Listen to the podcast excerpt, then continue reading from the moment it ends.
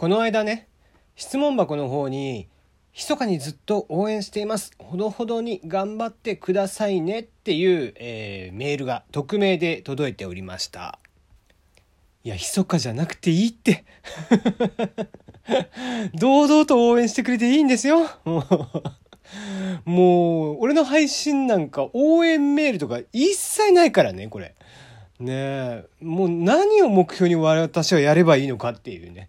えー、メールの募集とかしててもさ、普通歌とか応援メールとか全然ないんだから。ねえ、もうおそらくなんだけど、こう公式の中で一番人気がないんじゃないかなと思いながら、俺は誰に向かって喋ってんだろうと思いながらやってたりすることがあったりしますんで、えー、ぜひね、メールの方とかも送ってきてもらえたらなと思っております。こんばんは、テリーのよまやますぎる部屋テリーでございます。いかがお過ごしでしょうか？今日も都内の某所からひっそりとお届けをしてまいります。さて、えー、目下再放送中のスペック、えー、まあ、僕の方はね、映画版も、その後の映画版も見ていたんですが、映画版の方でですね、あのバイアグラが出てくるシーンがあったんですよ。なので、あの、バイアグラを使ったら本当はどうなるのかっていう話でもしようかなと思ったんだけど 個人的に超ね、タイムリーなことが起こったので、今日はそっちを話したいと思います。えー、この間から、えー、先日からね、えー、ちょこちょこと話をしていたんですが、まあ、ラジオテーマ、ラジオトークをテーマにしてみたりだとか、あと、音声配信っていうもの、まあ、音声配信がバズりにくいとかっていう話とかね、えー、そこからこう、音声配信とはみたいな話であったりだとかっていうものをテーマにして、いろいろ話をしていましたが、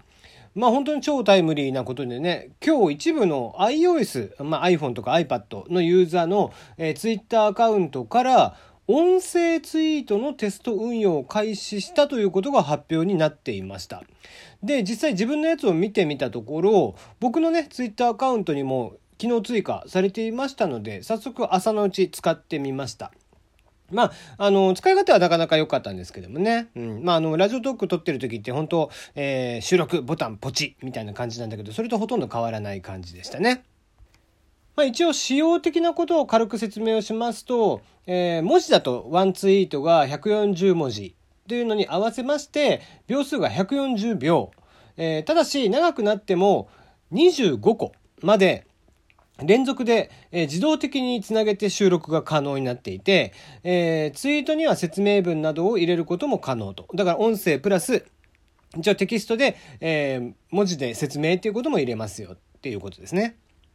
あとはバックグラウンド再生。えー、アプリを閉じていても再生が可能になっているっぽいです。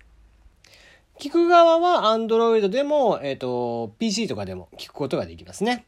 で、まあ今今は iOS だけっていう話になるんですけども、正直これで、まあ音声配信プラットフォームの状況が大きく変わってくるんじゃないかなと思っていたりしますね。まあ、ツイッターの方を見ていると感想はそれぞれありました。まあ音声ツイートを素直に喜んでいる人もいれば、まあなかなかね、その動画とかと違って、やっぱり、えー、電車の中とか音声が出しにくい場所だと、えー、見ることができない、聞く、あ、ごめんなさい、聞くこと、聞くことができないんで、なかなかどうなんだろうね、これってっていう、まあ意見もあったり、まあまあそれはごもっともだなとかって思いながらだったんだけど。まあ、えー、とはいえ、音声配信プラットフォームの状況というのがやっぱり大きく変わっていくんじゃないかなと思って今日のテーマにしてみました。まあ実際にね、えー、 Radiotalk で話をしているっていう回数、えー、聞いてもらっている回数とか、ポッドキャストとかの再生回数よりも、やっぱり、えー、事実多かったっていうのがあります。再生数がですね。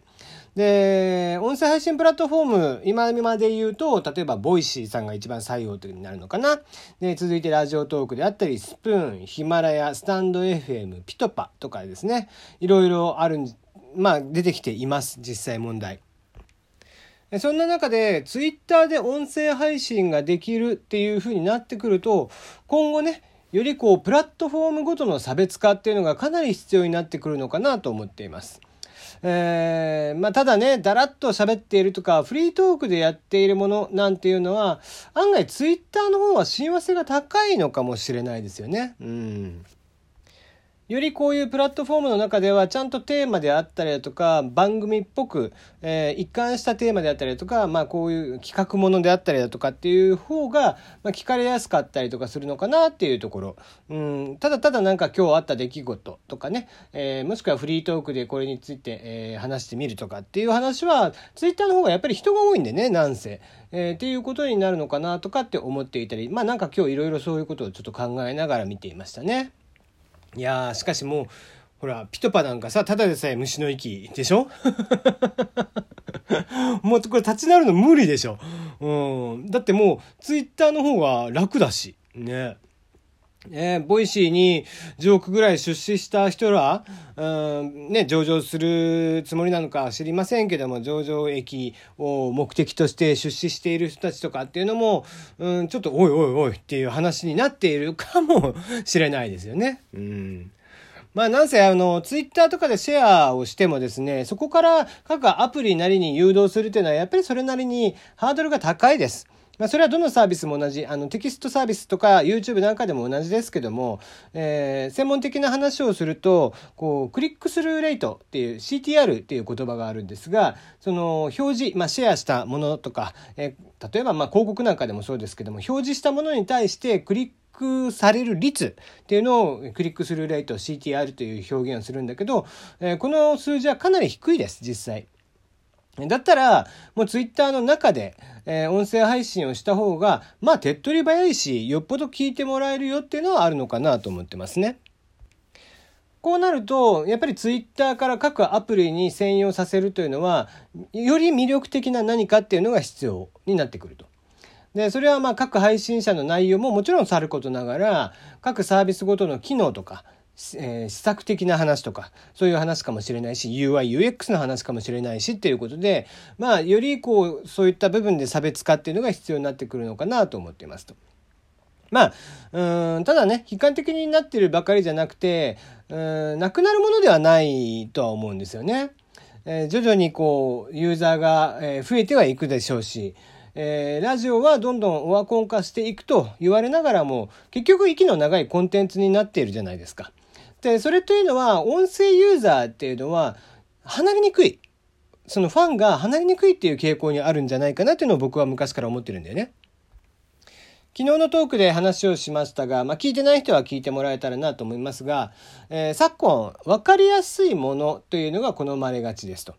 で、その分かりやすいものが好まれがちな理由っていうのは、まあ、じっくりととにかく考える時間がない。だからもう非常に分かりやすいものというのが、あの、パッと見てパッと分かるといったものが、やっぱり頭に入ってきやすい。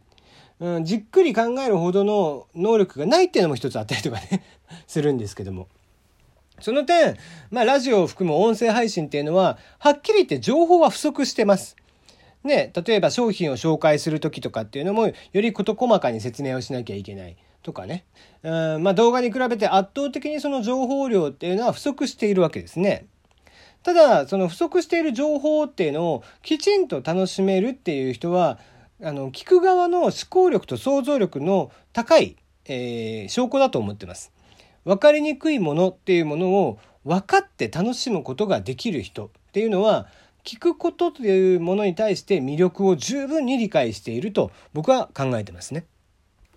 その魅力に気づいている人であったりファンになった人というのは分かりやすいもののファンよりも離れにくい要はミーハーじゃないわけですから分かりやすいものに飛びつくっていうのは基本的にミーハーな考えなわけで、え、ミーハーっていうのは結局分かりやすいものに飛びつくあの分かりやすいからこそ飛びつくっていうことがあって、えー、ミーハーではない人たちがファンになっているラジオであったり、この音声配信っていうのは、やっぱり息が長く生き続ける。ファンが長く、えー、そこにいてくれるっていうものになってくるのかなと。ね、ラジオトークの出資元である MBS さん、MBS ラジオさんですね。もう分社化して、えー、今までは MBS ラジオさんは、えー、あくまで分社化はしてなかったんですけども、今後分社化して、よりね、えー、スピーディーに加速的に、えー、進化させていくというのを狙って、まあ、今度分社化、えー、したのかな？するのかな？だったらどっちかだったと思うんですけども。で、っていうのはやっぱりラジオそのものに対してまだまだ魅力がある、できることがあるということなんだよね。